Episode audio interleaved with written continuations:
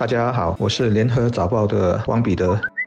各位听众，大家好，我是新民日报的朱志伟。分分钟有变化的马国政坛，在昨天下午一时四十分的时候，至少定格在一个历史性的阶段。马国最高元首已经接受首相慕尤丁的辞职，而且这也是一个内阁所有成员的总辞。这也就表示，通过喜来登政变事件获得执政权力的国盟政府，在执政短短十七个月后就解散下台。不过，最高元首要求慕尤丁暂任看守首相，直到新的首相就任为止。而有些马国媒体人也已经在开始数落被逼下台的慕尤丁。而慕尤丁则在昨天下午三时的电视直播上说：“虽然他获得百万人民的支持，但有些人就是为了争权夺利，不管人民的死活。”慕尤丁为什么倒台？一定有人指出说这里头有政府腐败和争权夺利的原因，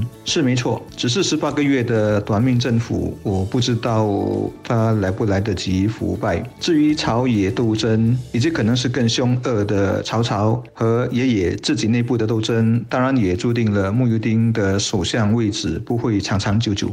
但斗争是写长篇小说的料，这里在空中的短短几分钟，要我点出最深刻、最浓缩的原因的话，是无能两个字。有人或许会说，是疫情大爆发才是木油丁的致命伤，但疫情的失控，恰恰就是无能的结果之一。这个政府的治理有多糟呢？我就问大家一个问题吧：有谁说得出马国的卫生部长是谁？也许有人会说是诺西山。其实，这个每天见报、看似主持大局的人，只是个公务员罢了。真正的卫生部长却好像不存在。处在大瘟疫的国难之中，这是不是很不可思议呢？其实，马国是有卫生部长的，只是一些马国人无奈地说他是娱乐部长，因为他曾经告诉人民喝温水。就可以杀掉胃里面的冠病病毒。还有说他出席了五百个国家参加的世界卫生组织的大会，关于他的笑话还有一大堆，大家谷歌一下就有了。但像这样普通常识都不及格的水平，如何领导抗疫呢？穆尤丁领导的说到底是个东拼西凑和抽佣式的内阁，里面半桶水的部长、副部长还有很多。听众可能觉得我说的话有点重，但大家如果有马国朋友的话，不妨去听听他们的感受。我就有同。同事和朋友的家人已经得病死了，他们是受害最深、最直接、最苦不堪言的一群。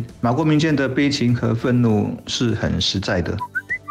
然而，马国政治的乱局始于巫统的内乱，根源也在政治青蛙的出现。政治青蛙的眼中只有金钱和利益，为了钱和权，一再的政治跳槽，可以导致一场又一场的改朝换代，而且并没有宪法来阻止。这就让人民在民主的制度下投选政府变得毫无意义，也让人民对这样的政治体系灰心。目前，就算是要举行大选，我们也看不到有任何一个政治人物能有过硬的实力，取得最多的支持，组织一个比较强势的政府。在这种情况之下，弱势的政府周而复始，玩弄权力的人乐在其中，但苦的永远是人民。